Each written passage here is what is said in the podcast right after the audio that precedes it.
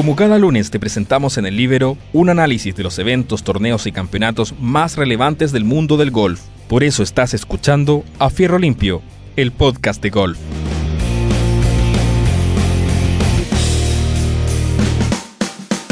Hola, ¿qué tal amigos? Aquí en una nueva edición de nuestro podcast de golf A Fierro Limpio por el Libro. Soy Juan Eduardo Troncoso y en esta ocasión saliendo excepcionalmente el día martes, en atención a que ayer eh, fue feriado en los Estados Unidos, lo que permitió que se jugara la última ronda del Tour Championship eh, en un día lunes. Y con esto se cerrara entonces la temporada 2019-2020, esta accidentada temporada, ¿no es cierto?, que finalmente logró salir adelante eh, con el ímpetu, con el entusiasmo de los directores de la PGA que supieron eh, tomar las medidas necesarias para eh, que, bueno, el golf volviera y fuera uno de los primeros deportes que volviera, como lo hemos dicho con anterioridad, a su práctica, con las restricciones propias de, de, este, de esta pandemia, lo que significó jugar la más importante sin público y, todo este eh, sistema de, permanente testeo eh, de jugadores, Cádiz y, de las distintas personas eh, que prestaban servicios para que el golf pudiera desarrollar sus campeonatos de la manera como ocurrió. Y bueno, este fin de semana, en viernes, sábado, domingo y lunes, se jugó entonces el Tour Championship, el último torneo de, la, de los playoffs de la FedEx Cup, eh, que sirve para eh, premiar no solamente al ganador del torneo del Tour Championship, sino que también eh, en paralelo al ganador de la temporada de la FedEx Cup. Y es por esa razón que este torneo, como, como eh, sirve para ambos fines, eh, tenía este particular eh, sistema, ¿no es cierto?, donde los jugadores entraron al torneo con el handicap de todo lo que significaba su posición en el ranking de la FedEx hasta la fecha de inicio de este torneo. Y es por eso que el que iba número uno en el ranking de la FedEx eh, Dustin Johnson partía con menos 10 golpes, el que iba en el segundo lugar, eh, John Ram partía con menos 8 golpes, el que iba tercero Justin Thomas con menos 7 y así sucesivamente hasta, que, hasta los últimos de los 30 jugadores que, se dieron cita en este torneo, eh, los últimos 5 partían en el par de cancha.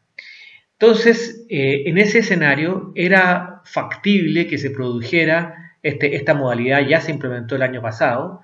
El año pasado no generó el problema que, yo ya les voy a señalar, pero era factible que se generara la dificultad, ¿no es cierto?, de tener que eh, premiar como campeón del Tour Championship, torneo final, a un jugador que no tuviera eh, la menor cantidad de palos en la cancha. Y eso fue lo que ocurrió porque eh, en el gross, en la cantidad de palos eh, que, se, golpearon, digamos, durante las cuatro rondas, eh, el que menos golpeó fue Sander Schaufel con 265 palos, pero como él partía con un handicap más bajo o peor, digamos, que, que el de Dustin Johnson, no fue suficiente la remontada eh, para lograr el título. Y no solamente fue Sander Schaufele quien eh, golpeó menos que Dustin Johnson, sino que también Scotty Scheffler, que terminó en el quinto lugar, eh, golpeó menos que, Dustin Johnson, y Dustin Johnson golpeó los mismos que Justin Thomas.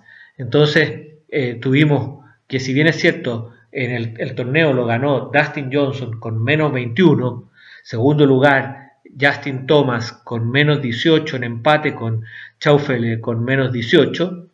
Eh, cuarto lugar John Ram con menos 17 y en quinto lugar Scotty Scheffler con menos 14.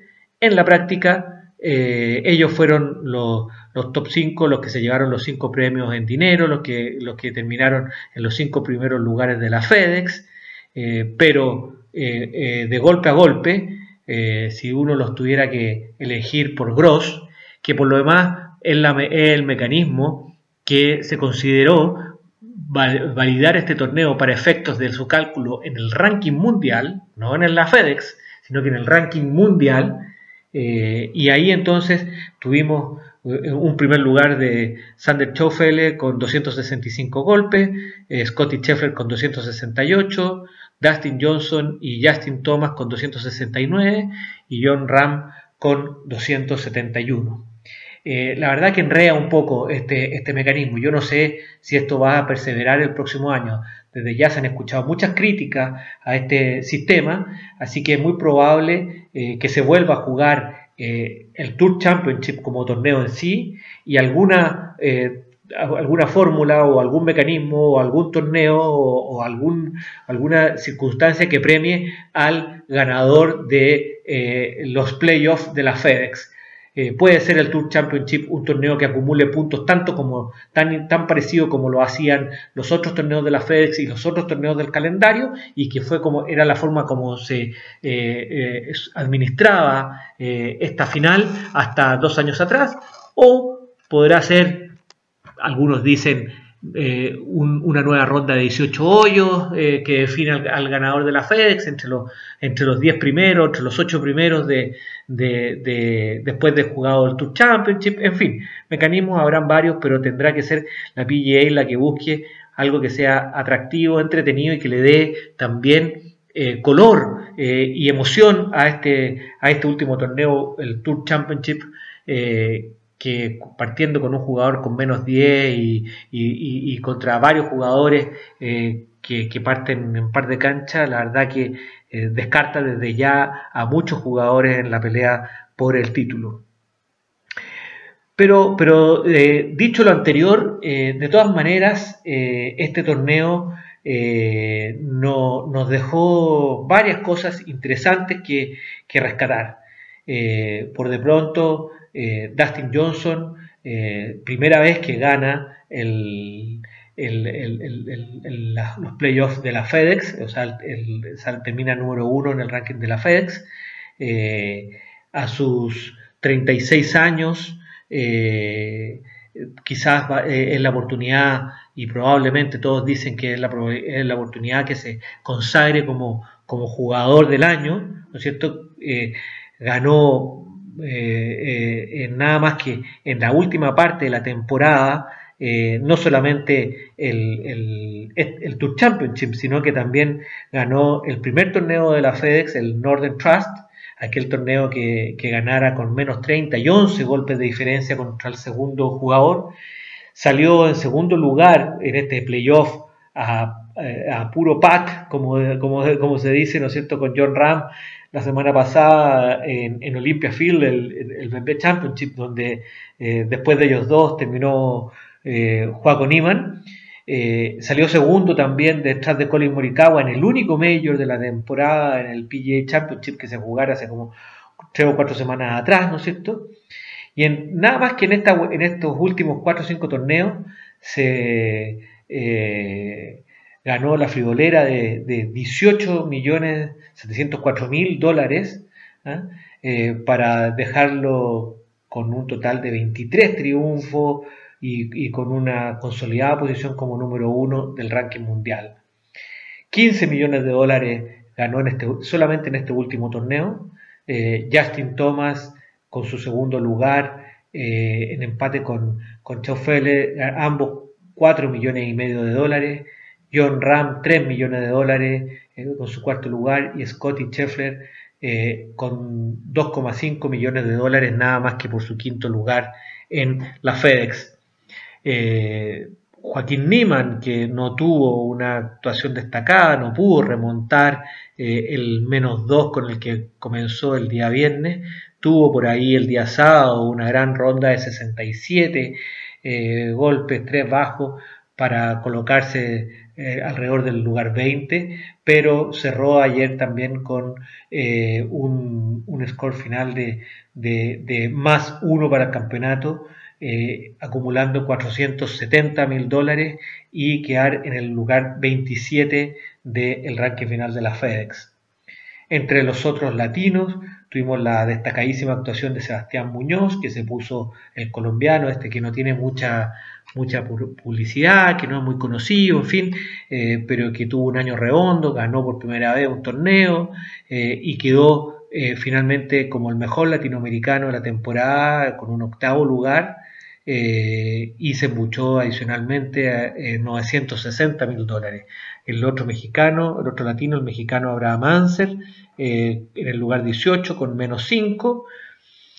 Entre los integrantes de la patrulla juvenil, que hemos, hemos venido haciendo seguimiento, ¿no es cierto? Colin Morikawa, eh, gran actuación en, este torneo, eh, menos 13 para terminar en sexto lugar. Víctor Hovland, el noruego, eh, en el lugar 20 con, menos 4. Y es interesante lo de Víctor Hovland, de la actuación de Víctor Hovland, porque está eh, mano a mano compitiendo con Scotty Scheffler para quedarse con el título del, novato, del rookie del año.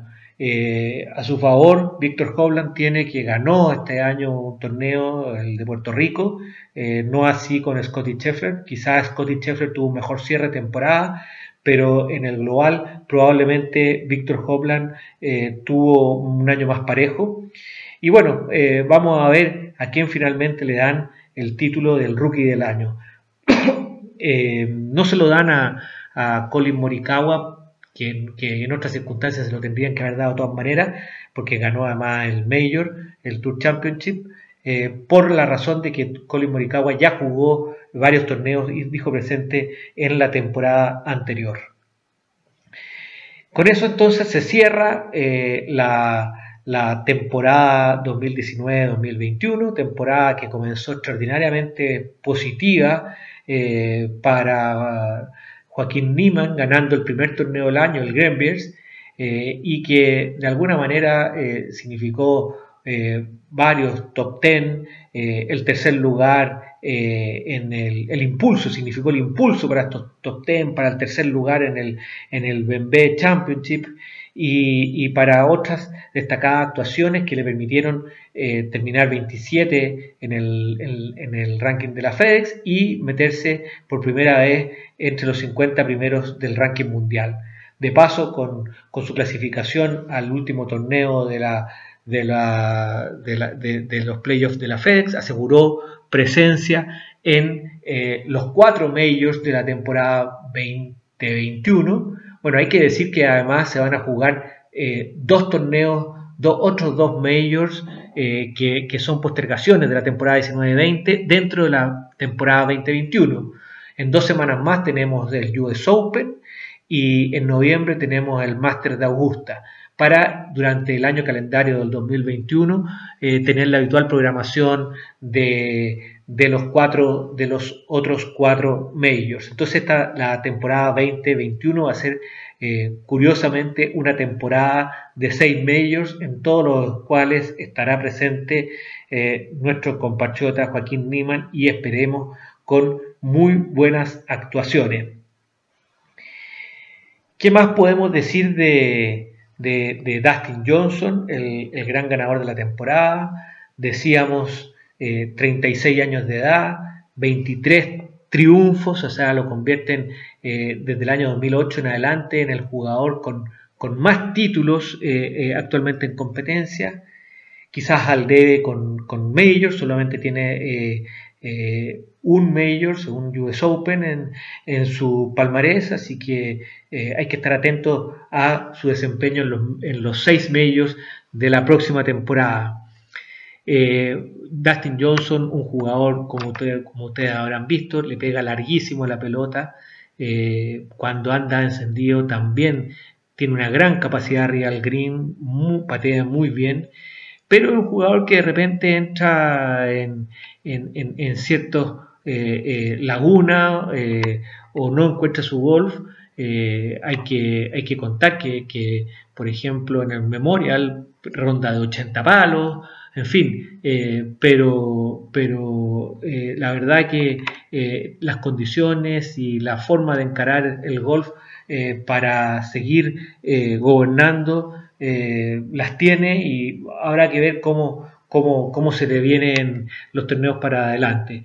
Pero sin duda que va a ser candidato en todo lo que, lo que haya que, lo que se venga eh, y lo que haya que jugar. Eh, atrás quedaron eh, esos años complicados, esos tiempos complicados donde, donde un, lamentable episodio de drogas lo obligó a abandonar el golf por unos cuantos meses para, para entrar en un tratamiento. Pareciera que todo eso ya es historia. Eh, ayuda mucho en su fortaleza, en su, en su capacidad de resiliencia, en fin, el que compita eh, o esté permanentemente acompañado por su hermano Austin, que le oficia de Cádiz, como, como lo habrán podido apreciar en, en, las transmisiones. La verdad que Dustin Johnson convoca a un jugador eh, muy interesante de seguir, al punto que como curiosidad, ayer eh, eh, ni más ni menos que el presidente de los Estados Unidos, Donald Trump, se despachó con un Twitter que dice lo siguiente. Lo vamos a traducir, dice, felicitaciones a Dustin Johnson, no solo en una gran racha ganadora y temporada de golf, sino en culminarla con una fantástica eh, Tour Championship y convertirse en el campeón FedEx Cup 2020. Dustin es un verdadero ganador de muchas maneras. Ese fue el Twitter de, Donald Trump sobre eh, Dustin Johnson. No, hemos hablado de East Lake, el campo donde se jugó eh, el Tour Championship un campo ubicado en Atlanta, 7.300 eh, yardas, par 70, antiguo campo. Y vamos a, aprovechar esta oportunidad, ¿no es cierto?, de la última fecha de la FedEx eh, para decir eh, y contar algo de la historia del golf. Vamos a ver de aquí en adelante si podemos intercalar algunos episodios históricos que, vayan eh, reflejando, transmitiendo lo que ha sido eh, el golf eh, en los últimos tiempos. Y, quisimos partir a propósito de, de, East Lake, donde se jugó recientemente el Tour Championship, para vincularlo con la historia de un gran, gran y especial jugador de golf, Bobby Jones. Bobby Jones nació y, creció como golfista en East Lake, en la cancha donde se jugó eh, este fin de semana el Tour Championship. Allí jugó su primer y su último torneo muchos años atrás. Bobby Jones nació el 17 de marzo de 1902 en Atlanta, por supuesto, Georgia, y falleció a los 69 años después de una larga enfermedad eh, el 18 de diciembre de 1971.